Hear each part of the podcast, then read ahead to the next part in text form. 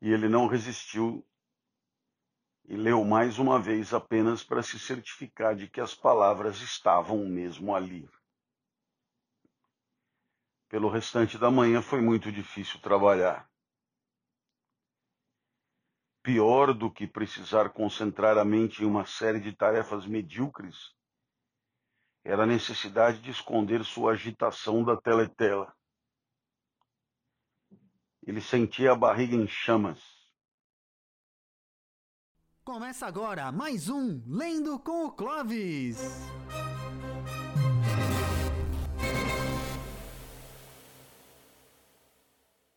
Com o Clovis, 1984, George Orwell. Estamos começando a parte 2. E esse é o capítulo 1 um dessa parte 2. E a gente começa dizendo que era o meio da manhã.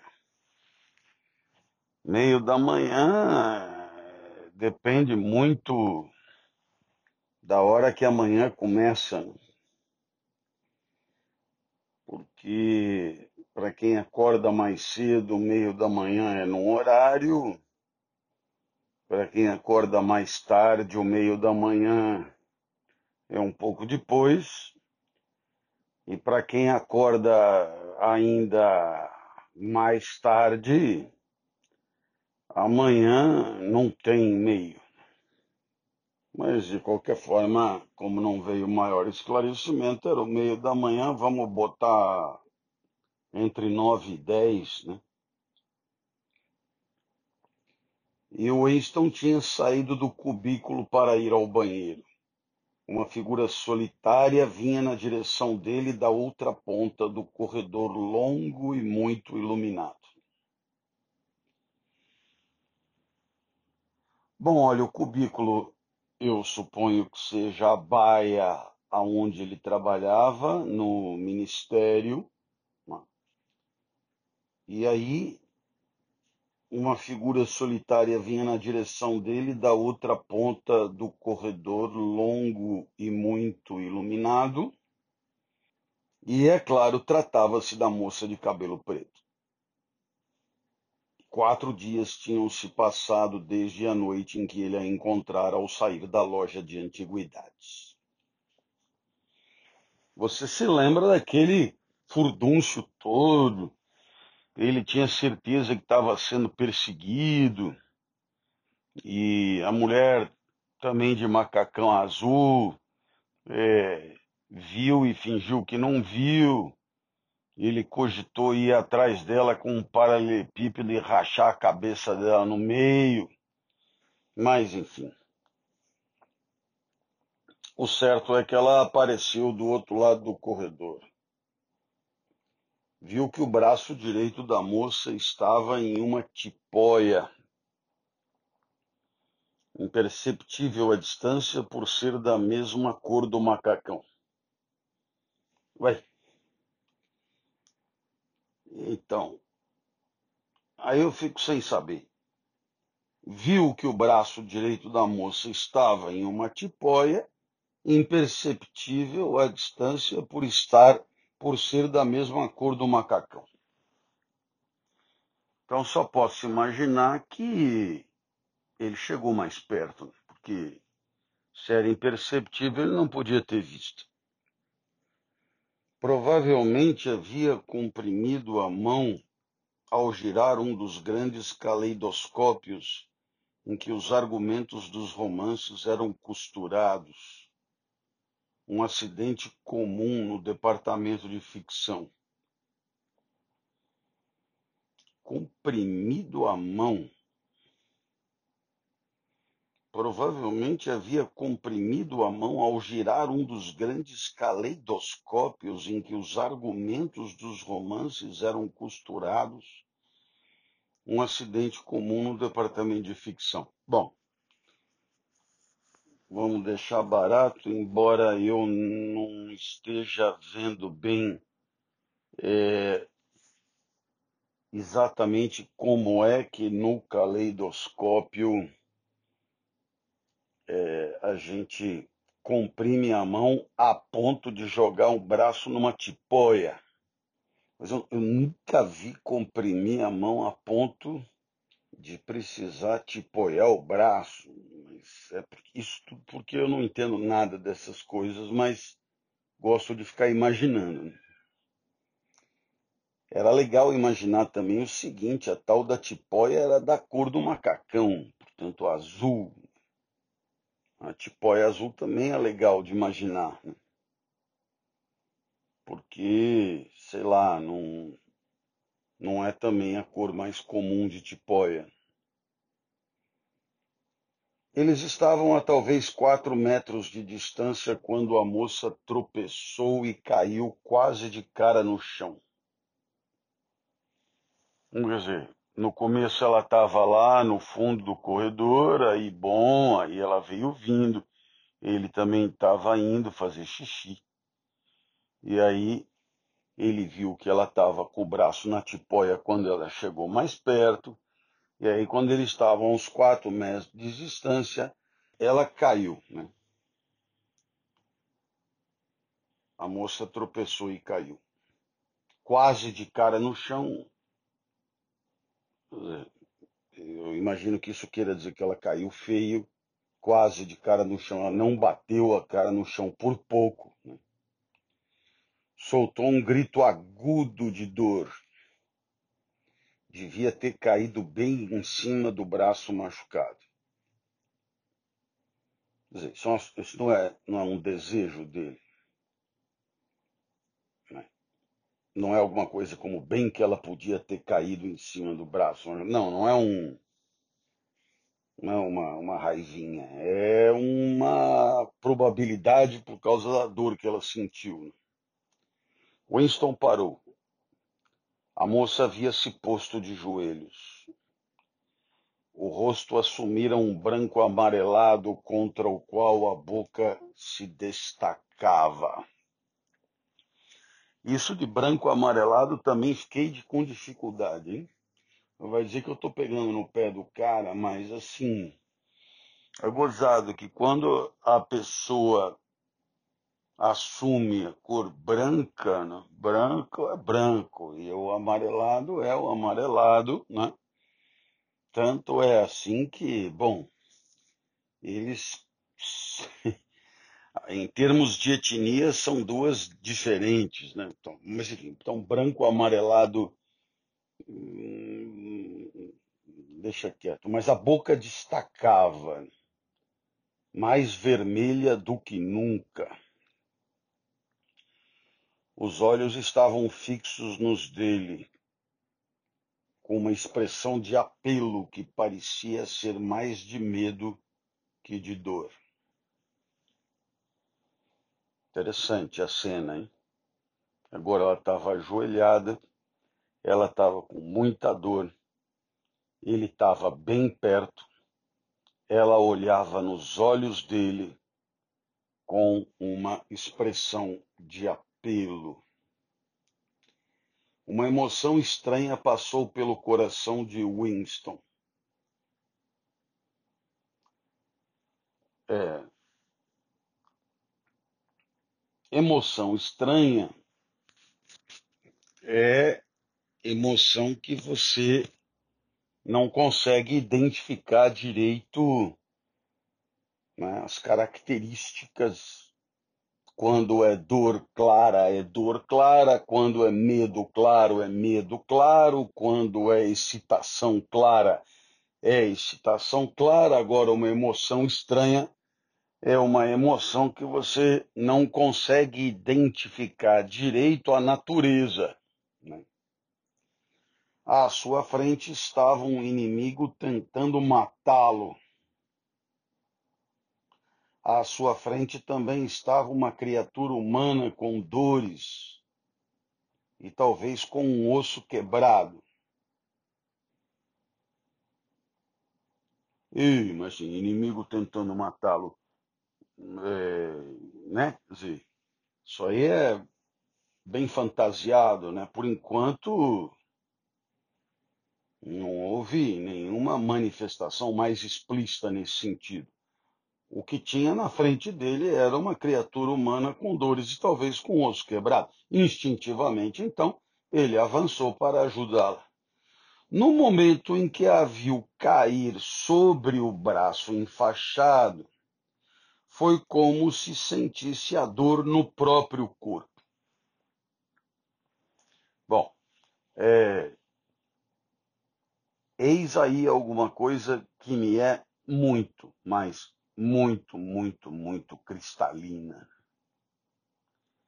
Quando alguém sofre, é impressionante como, é claro que eu sei que o que sinto não é idêntico àquilo que o outro sente, mas é impressionante como o flagrante da manifestação do sentimento do outro determina em mim um sentimento de natureza equivalente. É claro que é outro, mas é do mesmo tipo. E isso é, eu diria, mais claro em sentimentos negativos, emoções negativas, com especial destaque para a dor. Então, uma pessoa com extrema dor, ela realmente, ela, quando observada por mim, ela me me produz sensações que podem ser sensações muito, muito, muito fortes, vivas.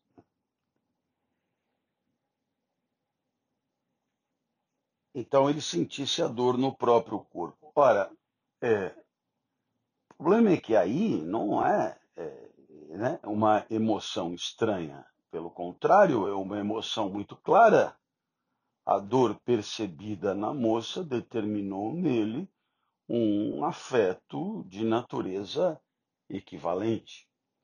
Não há outro nome para isso senão o de simpatia, né? simpatos. Né? É, mas, enfim, você se machucou? Não foi nada, meu braço. Vou ficar bem num instante. Ela falou como se seu coração vacilasse. Estava nitidamente mais pálida. Não quebrou nada? Não, estou bem. Doeu na hora, foi só isso. A mulher estendeu a mão livre e ele a ajudou a se levantar. Ela havia recuperado um pouco a cor e parecia bem melhor. Não é nada, a moça repetiu. Só bati o pulso. Obrigada, camarada. E com isso ela prosseguiu na direção em que estava indo, leve, como se não tivesse sido realmente nada. O incidente todo não poderia ter levado nem meio minuto. Não permitir que, sentimentos transparecessem no rosto era um hábito que tinha adquirido a condição de instinto. E fosse como fosse, os dois encontravam-se bem na frente de uma teletela quando tudo aconteceu. Quer dizer, os dois estavam absolutamente acostumados a não deixar parecer pela fisionomia nada que estivessem efetivamente sentindo. Mesmo assim, pareceu bem difícil não revelar uma surpresa momentânea, pois nos dois ou três segundos durante os quais ele a ajudara, a moça havia deslizado algo para sua mão. Não havia dúvida de que ela fizera isso intencionalmente. Era uma coisa pequena e achatada. Ao passar pela porta do banheiro, ele a transferiu para o bolso e tateou com a ponta dos dedos. Era um pedaço de papel dobrado em um quadrado. Quer dizer que, bom, a gente a gente está sendo avisado agora, depois da cena, qual a verdadeira intenção da moça. A moça simulou a queda para poder entregar o papel. Bom, curiosamente, ela o fizera bem na frente de uma teletela. Enquanto estava de pé em frente ao urinol, ele conseguiu, mexendo mais um pouco os dedos, desdobrar o papel. Obviamente deveria haver algum tipo de mensagem escrita nele. Por um instante, Winston se sentiu tentado a levá-lo para dentro de uma das cabines fechadas e ler imediatamente mas isso teria sido muita estupidez, como ele bem sabia. Não havia um lugar onde você pudesse ter mais certeza de que as teletelas o observavam o tempo todo. Rapaz, que loucura! Você já imaginou que tem alguém cuja profissão é observador de teletela em vaso sanitário. É uma coisa de louco.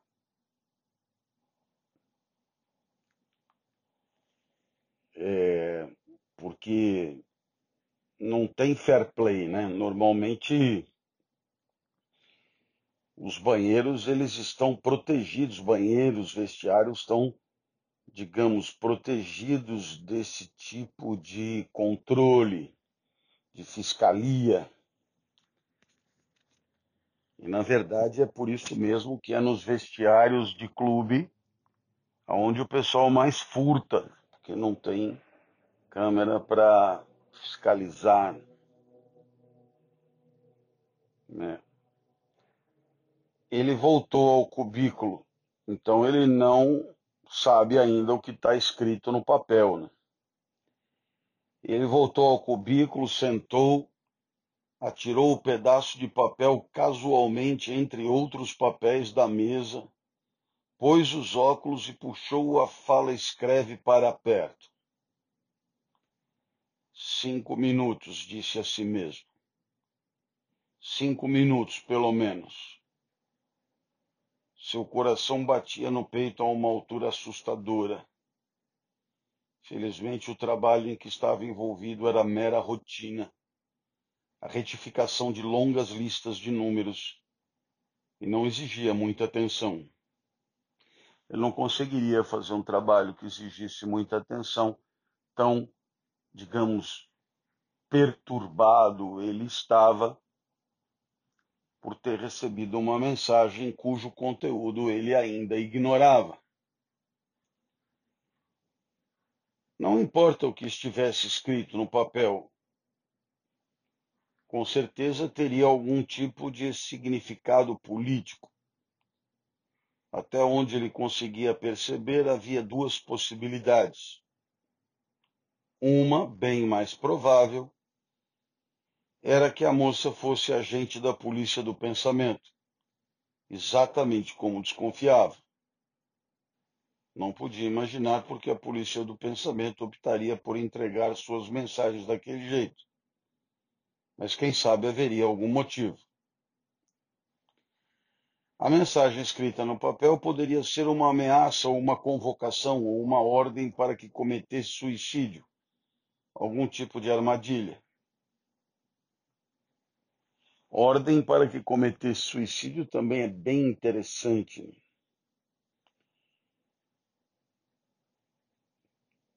que no final das contas é um jeito bem higiênico de resolver os problemas. Ao invés do homicídio que pode representar custos, né, até psicológicos, para quem tem que, digamos, realizar a tarefa, né? O, o suicídio como ordem, assim, resultado de uma ordem, parece bem limpo. Mas havia outra possibilidade, muito mais absurda, dando voltas em sua cabeça, embora ele tentasse em vão afastá-la. Havia, portanto, uma possibilidade bem mais absurda dando volta, dando voltas em sua cabeça, embora ele tentasse em vão afastá-la. Eu ia pensando, pô, se essa aí ele está tentando afastar, será que é porque é pior do que a outra? Mas a, a outra já é praticamente uma condenação à morte, né? Que a mensagem realmente não vinha da parte da polícia do pensamento, e sim de algum tipo de organização clandestina Talvez a Irmandade existisse afinal. Talvez a moça fosse parte dela. Sem dúvida a ideia era maluca, mas surgira em sua mente no preciso instante que sentira o papel na mão.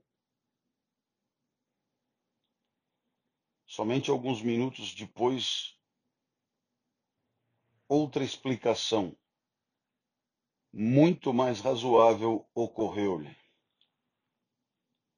Então, pelo que eu entendi, é o, é terceiro, terceiro bloco de explicações que ele pondera.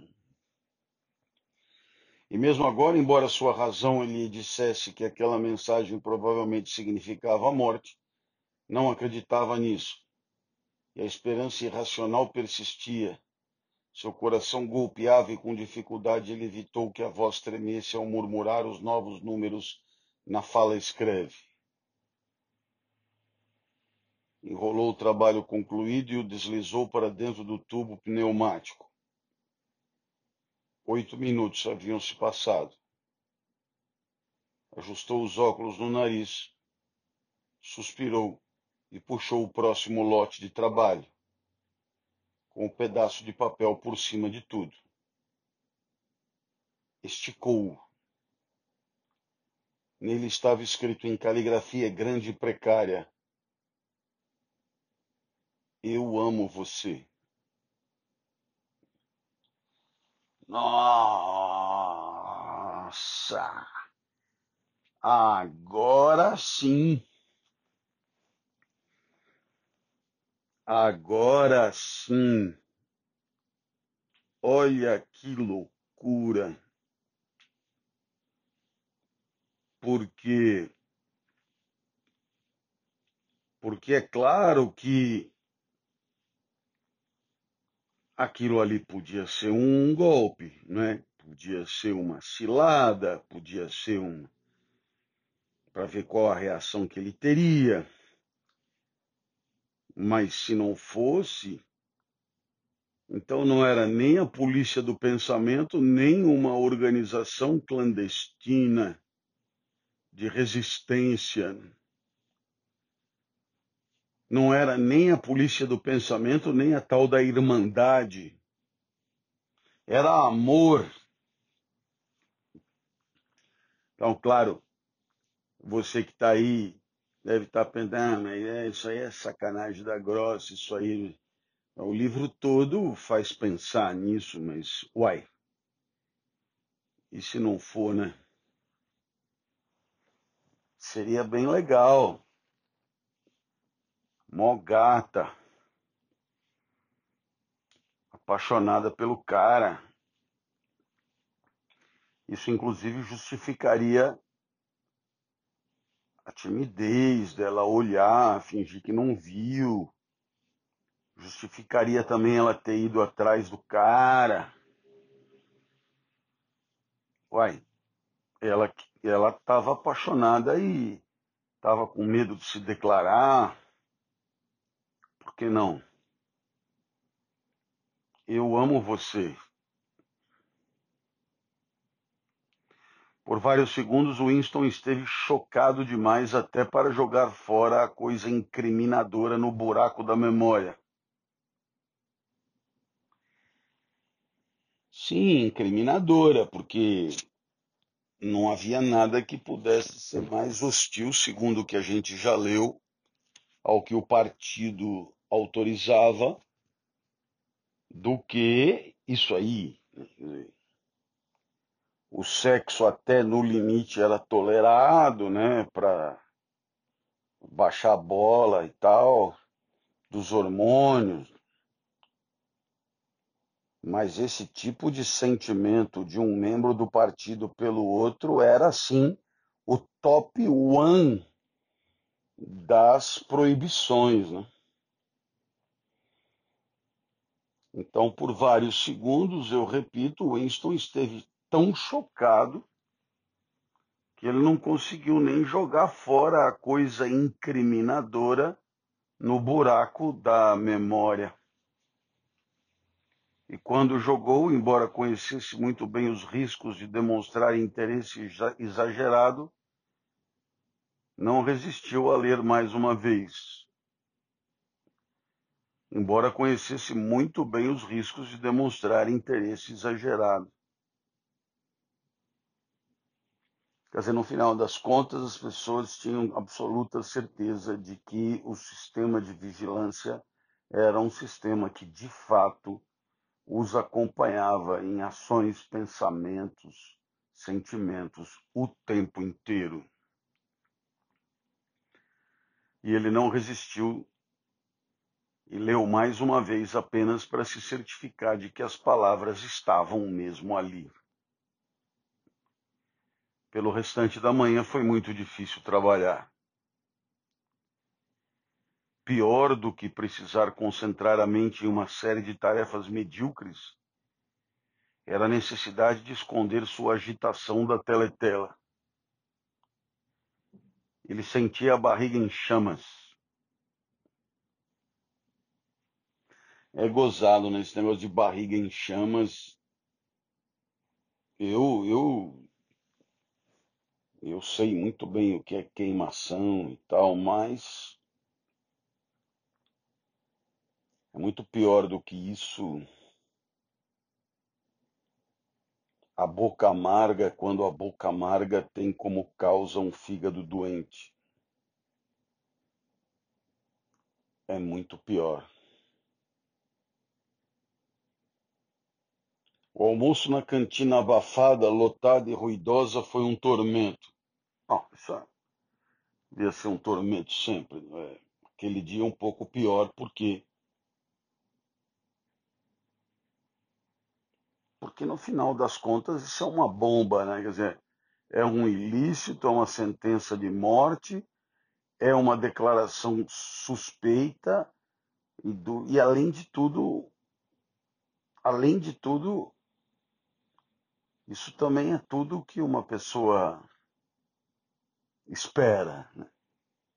Quando genuíno, verdadeiro, autêntico. Então é de deixar o cara maluco mesmo nesse cenário. Esperou ficar um pouco sozinho durante o almoço, mas quis o azar que o imbecil do Parson se aboletasse a seu lado. Esse se aboletasse é a dona Nilza falando ao meu lado. O que, que você tinha que ficar aboletado ali do lado do seu primo? Tá? É legal o termo, eu gosto do termo aboletado, acho palavra engraçada de falar. Né? O azar quis que o imbecil do Parson se aboletasse a seu lado o fedor de suor quase superando o cheiro metálico do ensopado. Não entrou azedo dessa vez. Não entrou azedo ainda. Mas vai vir algum azedo. E não parasse de falar sobre os preparativos para a Semana do Ódio. Estava particularmente animado com uma reprodução em papel machê da cabeça do grande irmão com dois metros de largura que estava sendo preparada pelas tropas dos espiões de sua filha para a ocasião.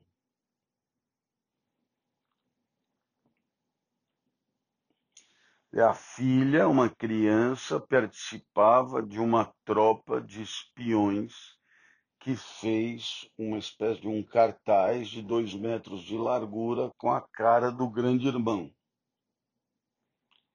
O irritante era que, em meio à confusão de vozes, Winston mal conseguia ouvir o que Parsons falava, e por isso precisava pedir a todo momento que ele repetisse alguma observação estúpida. Apenas uma vez captou um olhar da moça à mesa com outras duas na ponta mais distante do salão. Ela pareceu não tê-lo visto, e ele não voltou a olhar naquela direção. A tarde foi mais suportável. Imediatamente após o almoço chegou um trabalho delicado, difícil, que ia demandar várias horas e exigir que todo o resto fosse posto de lado. Consistia na falsificação de uma série de relatórios sobre a produção de dois anos antes, para jogar em descrédito um proeminente membro do núcleo do partido que estava sob suspeita. Esse era o tipo de coisa em que Winston era bom e por mais de duas horas ele conseguiu expulsar a moça da cabeça. Isso aqui é muito legal, né? Quer dizer, no final das contas, a melhor coisa para você tirar da cabeça algo que inquieta, que devasta, que angustia, é outra coisa, né? E quanto mais essa outra coisa for preenchedora, mais eficaz ela será para impedir que a primeira continue perturbando. Isso me faz lembrar dos primeiros ensaios de Montaigne. Acho legal tirar férias, tudo bacana, mas costumo dar ao espírito alguma atividade, porque quando o espírito não tem uma atividade programada e fica solto, sem rédeas, sem guia, vixe, ele não costuma nos brindar com, com conteúdos de consciência amáveis. Mas depois a lembrança do rosto dela voltou, junto com o desejo furioso, intolerável de ficar isolado. Até estar sozinho seria impossível refletir sobre aquele desdobramento. Quer dizer, enquanto ele não tivesse sozinho, sem ninguém por perto, e dedicado exclusivamente ao episódio, ele não ia conseguir refletir como ele queria sobre o que tinha acontecido naquele dia. O certo é que aquela moça, aquela moça, a famosa moça, com tipóia no braço, caiu muito perto dele e quando ele foi soerguê-la, porque ela parecia sentir dor, ela escorregou um bilhetinho na mão dele, Winston, com os dizeres: I love you. Nossa! Quais serão as reflexões de Winston quando as condições permitirem. Por mais de duas horas, Winston conseguiu expulsar a moça da cabeça.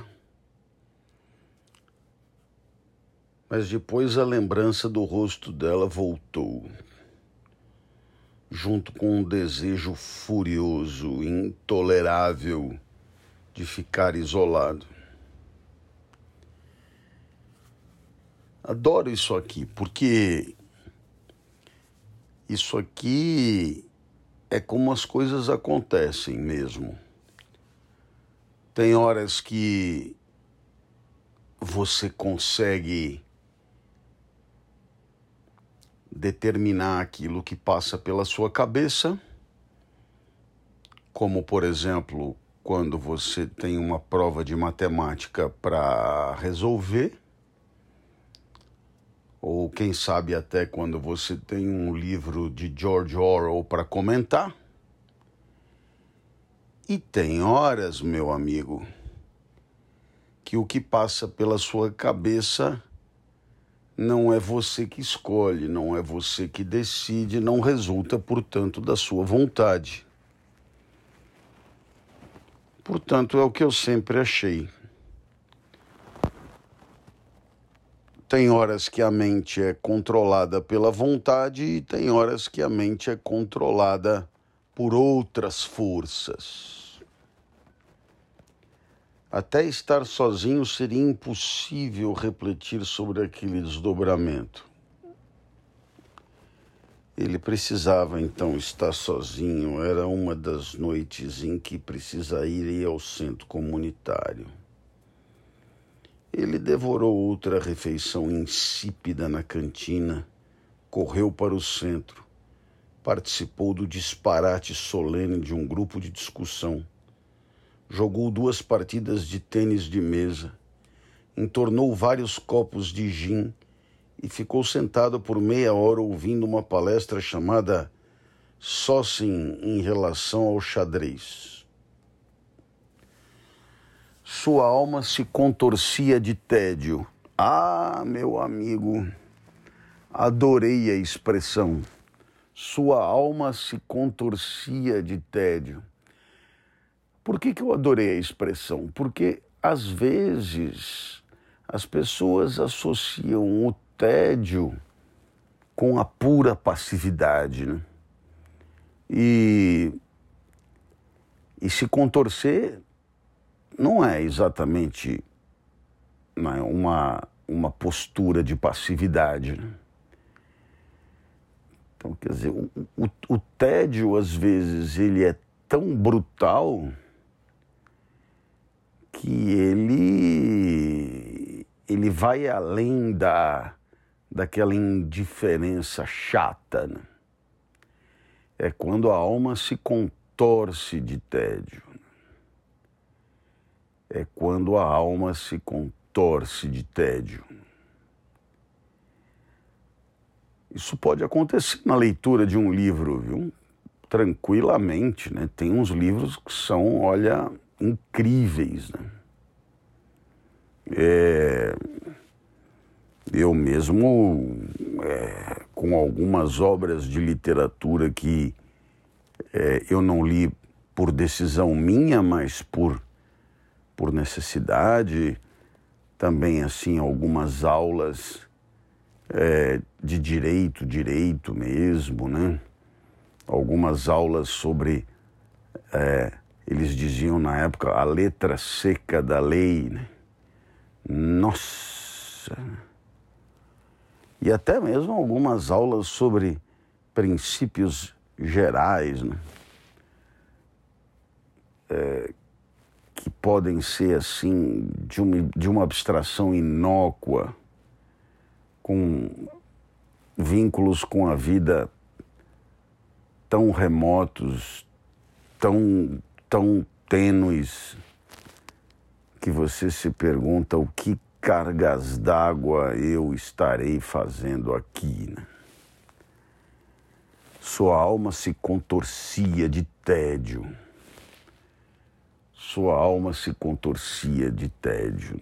O tédio é, por exemplo, você é,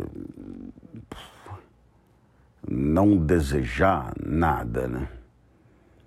Não desejar nem o que não tem. E, por óbvio, também não estar em nada feliz com o que tem. Em outras palavras, nem para frente nem para trás. você nem vai à luta para ir atrás do que falta e nem se, se regozija com o que não falta. Tédio é devastador. Talvez por isso, na filosofia, tantos tenham dado tanta importância ao divertimento. Divertimento que preenche o tempo da vida e mascara o tédio. No final das contas, toda vez que você não sabe muito bem o que fazer com a vida, por falta de propósito, por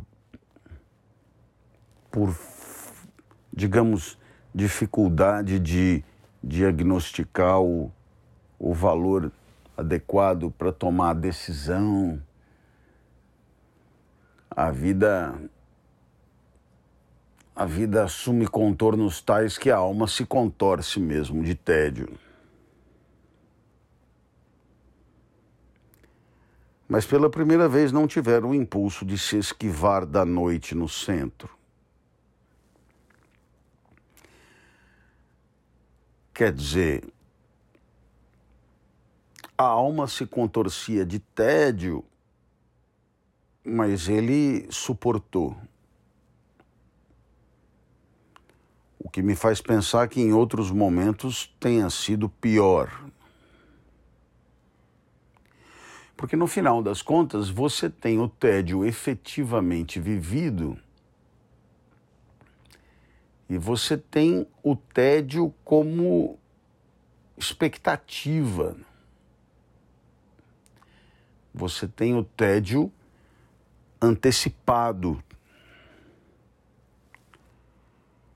Você tem o tédio como uma forma de temor de tédio. Como uma quase certeza do que vai acontecer. Isso é muito, muito, muito presente.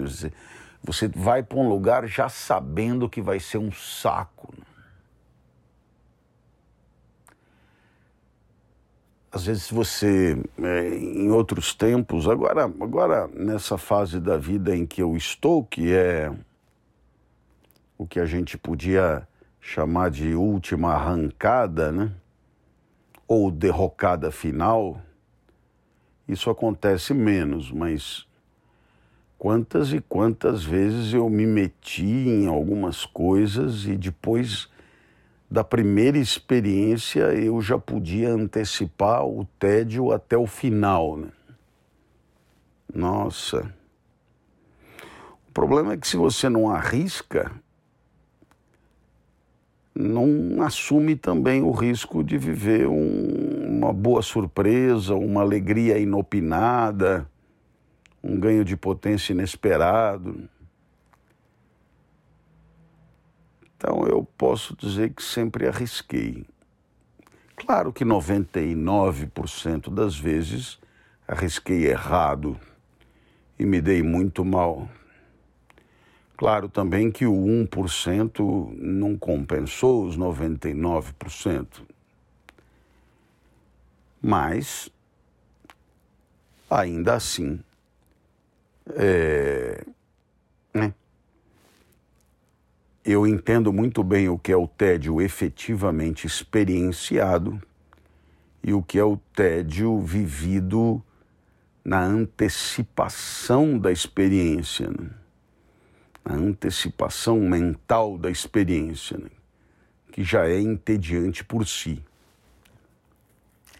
Mas ele, pela primeira vez, não tiver o impulso de se esquivar da noite no centro. Ele, ele viu que tinha que ir.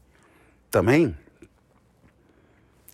quando ele resolveu gazetear o centro para ir lá falar com o cara lá, é, passear pelo bairro dos proletas, falar com o velho no bar, entrar no, na loja de antiguidades, acabou encontrando a mulher do macacão azul e, enfim. Então agora ele ele foi lá no centro, achou melhor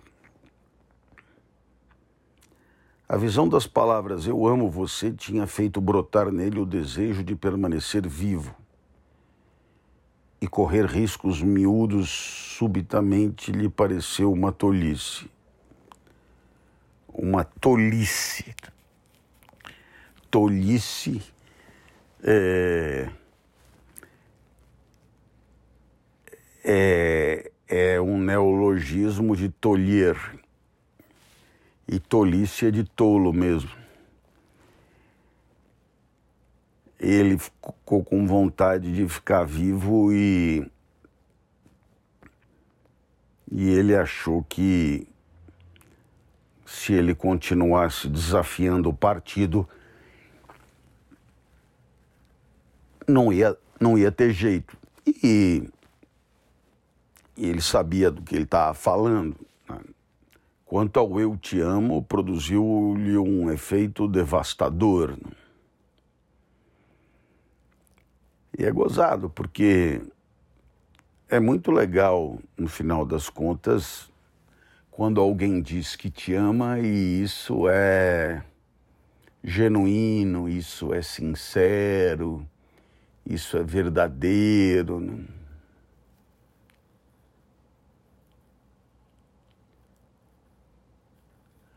O problema é que nem sempre é fácil diagnosticar, né? fico imaginando essas pessoas, é, eu diria, cuja companhia é tão, assim, acompanhada de, de confortos, de riquezas, de, de glamoures e celebridades e coisas assim. Essas pessoas, quando ouvem uma declaração desse tipo, elas têm muito mais dificuldade para diagnosticar o sentimento genuíno do que uma pessoa como eu, que pouco ou nada tem a, a oferecer em companhia, né? Então, no final das contas, é, não deve ser fácil. E, e, e digo mais, mesmo quando não há cinismo, né? mesmo quando as pessoas não estão de sacanagem dolosa, né? consciente, é difícil saber, porque às vezes aquilo que vem junto é tão sedutor que a pessoa acredita mesmo amar a outra, porque no final das contas é muito difícil você isolar.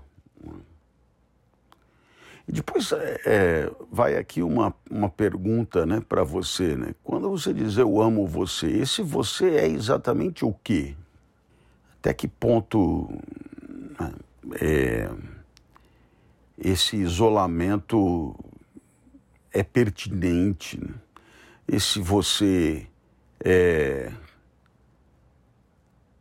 é o que é o, é, o, é o que é percebido pelos sentidos, é a topografia, é o corpo, é a alma, é o que é dito, é o jeito de ser, é a maneira de agir, é, o, é tudo isso. Mas por exemplo, se a pessoa se veste de uma certa maneira, isso é indicativo de um gosto, e o gosto é indicativo de um afeto, e o afeto é muito, muito, muito é, personalíssimo, né? É, mesmo que, claro, é, todo esse toda essa questão de indumentária tem uma forte influência de sociedade, de pertencimento, de cultura, etc.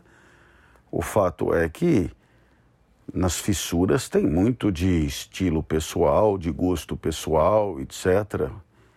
Então, será que é tão absurdo assim? Quando alguém diz que ama alguém isolar a indumentária, isolar as coisas que compra, isolar o que consome, isolar o carro, isolar é, a arquitetura da casa, isolar. Né? Afinal de contas, tudo isso é escolha, é decisão, é seleção, é, é e tudo isso é indicativo de, de inclinações, de apetites, de valores, de E mesmo que tudo que é consumo tenha a ver com algum tipo de estratégia mais ou menos consciente de distinção e pertencimento na sociedade, ainda assim, isso também existe. Ora, quando você diz eu te amo e você diz não, mas quando eu digo eu te amo, eu estou me referindo, né? É, não é a casa, não é o carro, não é a roupa, não é o, não é o sucesso profissional, não é isso, não é aquilo, não é aquele outro. Não, mas então é o quê? Né? Então é o quê? Então é, é, é muito interessante toda essa discussão, né? Eu amo você tem tem três problemas assim. Quem é o eu, né? Quem é o você e o que é o amor. Né? Somente às 23 horas, quando já estava em casa e na cama, no escuro, a salvo até mesmo da teletela, desde que ficasse em silêncio, claro, ele foi capaz de raciocinar direito. Quer dizer, ele recebeu, naquele dia, ele recebeu o bilhete, a mulher caiu lá, ele pegou o bilhete, ele leu o bilhete, Aí ele foi para o centro comunitário, ele jogou ping-pong, ouviu palestra, etc e tal. Sua alma se contorceu de tédio. Ele voltou para casa e só agora ele entende que foi capaz de raciocinar direito e, e vasculhar o que, que aquele eu te amo queria dizer. Era um problema físico que precisava ser resolvido. Como entrar em contato com a moça e combinar um encontro? Bom, é... a impressão que dá é que foram queimadas algumas etapas. Né? De qualquer maneira, ele percebeu a necessidade do encontro. Isso não é óbvio, necessário. Ele podia perfeitamente pelo contrário, deliberar nunca mais vê-la, por interpretar tratar-se de uma cilada. Mas não, ele queria saber qual era o melhor jeito de combinar o encontro. Já não levava em conta a possibilidade de que ela estivesse armando algum tipo de armadilha. Olha aí, tá vendo? Isso aí já foi eliminado. Sabia que não era isso por causa da atitude decidida ao lhe entregar o bilhete. É... Não, não ficou claro, né? Dizer, em que medida a atitude que ele entendeu como decidida ao entregar o bilhete desqualificava a hipótese de uma armadilha, é, obviamente tinha ficado fora de si de tanto medo e com razão. Tampouco a ideia de recusar a iniciativa dela lhe passou pela cabeça. Apenas cinco noites antes ele havia considerado esmagar. Ele havia considerado esmagar o crânio da moça com um paralelepípedo. Mas isso agora não tinha importância. Pensou em seu jovem corpo nu, como o havia visto em sonhos. E que. Falei para você, esse negócio de ouvir um eu te amo é bem legal, cara. Não é? bem legal. Imaginar a uma tola como o resto delas, a cabeça feita de mentiras e ódio o ventre repleto de frieza. foi dominado por um tipo de febre ante a ideia de que poderia perdê-la, de que o corpo jovem e branco lhe escapasse. O que temia mais que tudo era que a jovem simplesmente desistisse, caso ele não entrasse logo em contato. Em outras palavras, ele estava tomado por um afeto que tem como causa a antecipação de um encontro. Né? Ele estava tomado por um, um tipo de amor que é o, o amor esperançoso. Né? É a esperança determinada por um tipo de causa de que se tem muita consciência. Né? É esperança mesmo. É ganho de potência determinado por um, um conteúdo de consciência, uma antecipação da experiência a viver.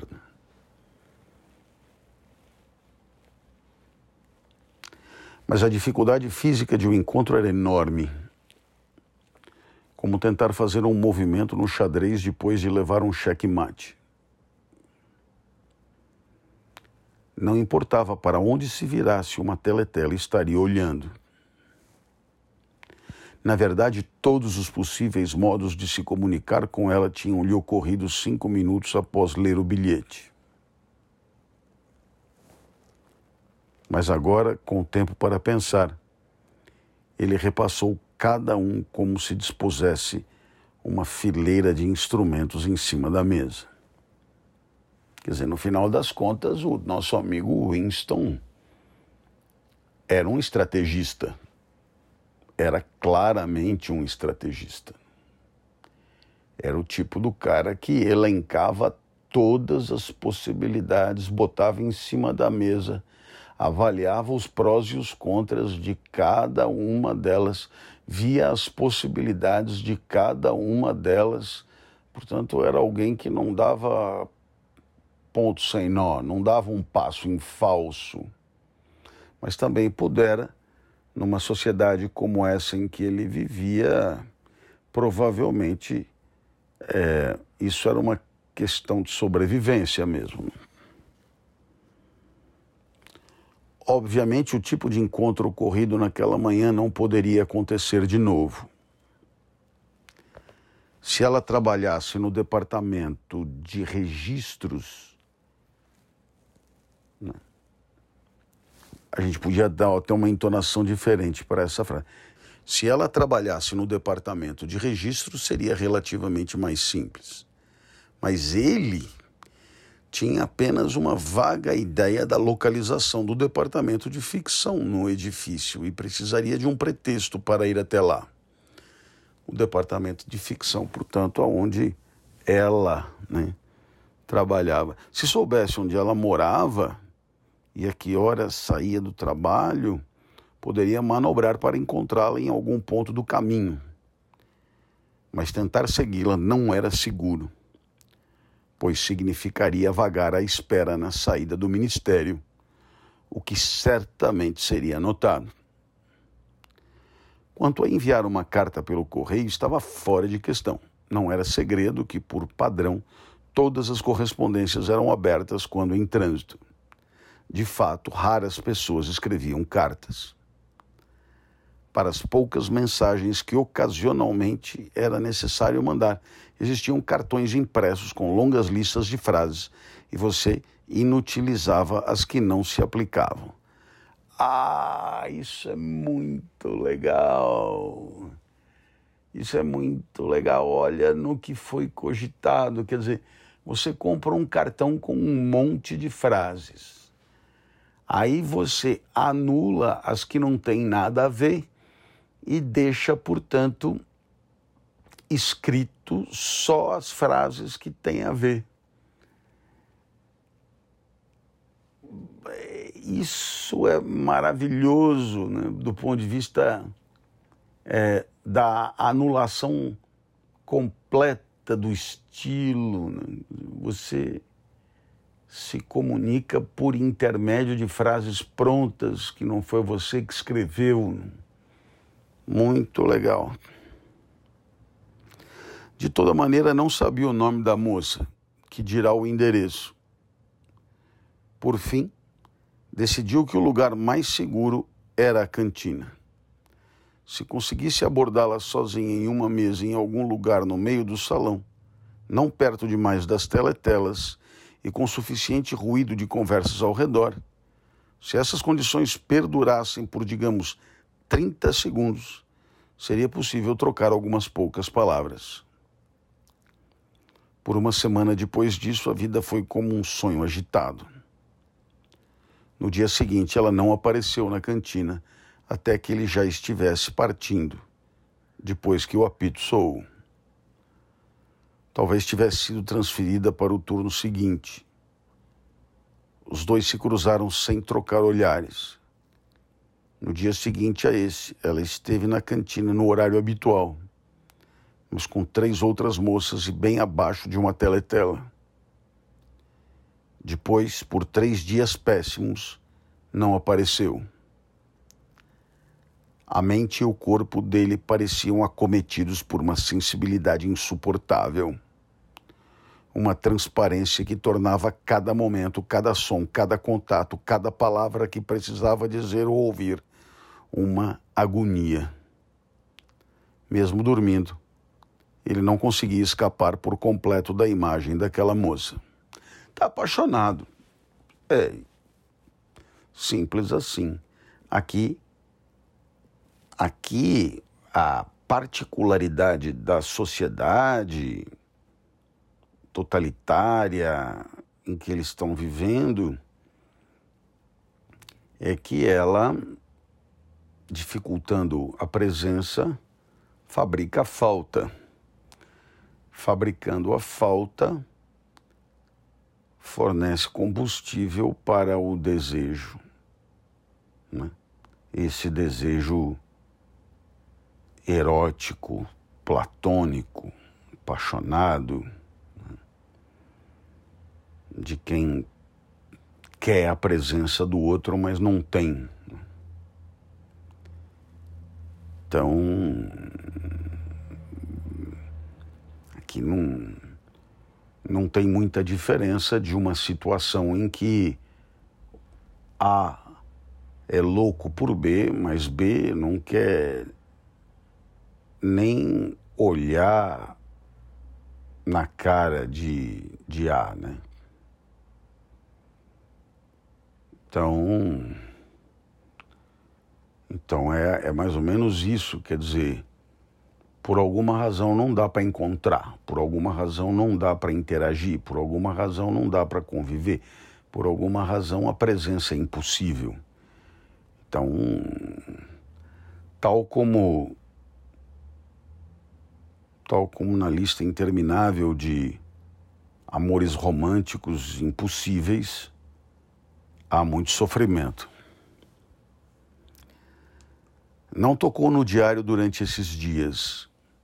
Se algum alívio havia, era no trabalho, no qual ele às vezes conseguia se esquecer de si, mesmo por dez minutos consecutivos. É, esquecer de si é. é conseguir ocupar a mente com outra coisa. Né?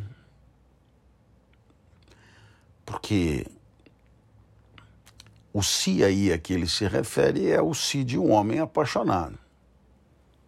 Quer dizer, se você deixar o espírito vagabundeando solto, ele vai ele vai procurar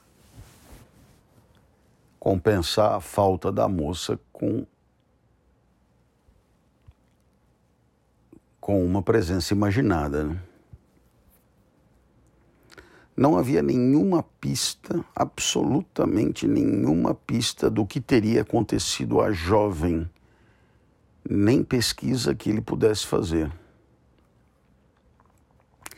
Ela poderia ter sido vaporizada, portanto morta, ou cometido suicídio. ter sido transferida para a extremidade oposta da Oceania.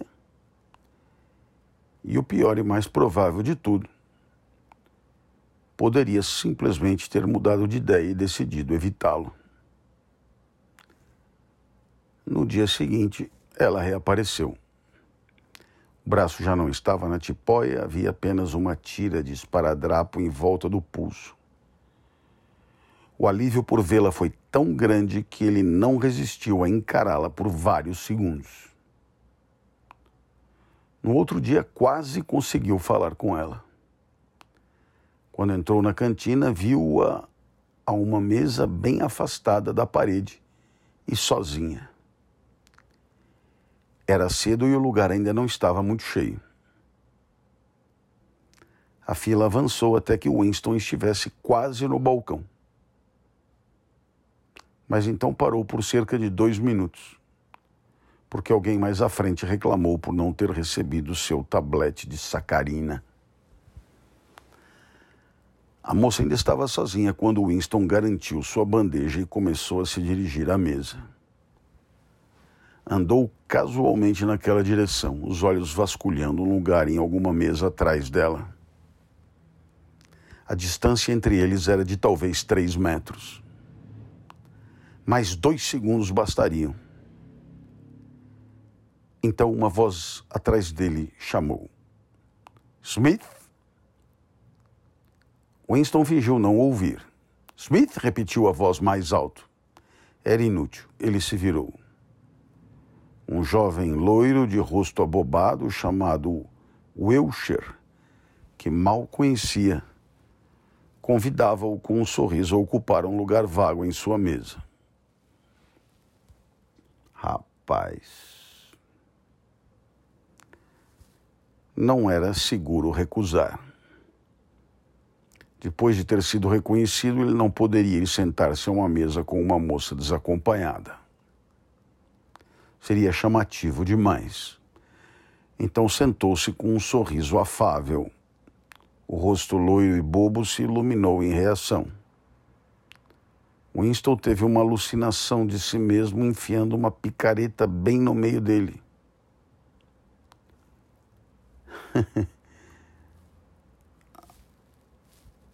a mesa a mesa da moça foi preenchida alguns minutos mais tarde. Ela, porém, devia tê-lo visto andando em sua direção e talvez captado a dica. No dia seguinte, Winston tomou o cuidado de chegar cedo. E, como previsto, viu-a a uma mesa mais ou menos no mesmo lugar, e de novo sozinha. A pessoa imediatamente à frente dele na fila era um homem pequeno, de movimentos ágeis semelhante a um besouro, com o rosto achatado e olhos miúdos e desconfiados. Quando Winston se afastou do balcão levando sua bandeja, viu que o homenzinho ia diretamente para a mesa da moça. Suas esperanças sumiram de novo. Havia um lugar vago em uma mesa mais além. Mas algo na aparência do homenzinho indicava que ele valorizava o próprio conforto o suficiente para escolher a mais vazia entre as duas mesas. Com o coração gelado, Winston avançou. Era inútil, a menos que conseguisse estar sozinho com a moça. Nesse momento houve um imenso estrondo. O homenzinho estava caído de quatro, a bandeja tinha voado. Dois rios de sopa e café escorriam pelo chão. Ele se pôs de pé, lançando um olhar maligno para Winston, evidentemente suspeitando que o tinha feito tropeçar. Mas estava tudo bem. Cinco segundos depois, com o coração aos pulos, Winston estava sentado à mesa da moça. Não olhou para ela. Tirou os itens da bandeja e prontamente começou a comer. Era da maior importância falar logo, antes que alguém mais chegasse. Mas agora um medo terrível o havia dominado. Uma semana tinha se passado desde que ela o abordara pela primeira vez. Na certa, mudara de ideia. Era impossível que aquele romance terminasse bem. Tais coisas não aconteciam na vida real. Ele teria desistido totalmente de falar se nesse momento não tivesse visto Ampleforth, o poeta das orelhas peludas, cocheando hesitante pelo salão com uma bandeja, procurando um lugar. À sua maneira vaga, Ampleforth simpatizava com Winston e certamente se sentaria à mesa dele se o visse. Havia, havia talvez um minuto para agir. Tanto Winston quanto a moça comiam com dedicação um guisado ralo, na verdade, uma sopa de feijão branco. Em um murmúrio baixo, Winston começou a falar. Nenhum dos dois olhou para cima com diligência. Punham na boca colheradas da coisa aguada e entre as colheradas trocaram as poucas palavras necessárias em tom de voz muito baixo.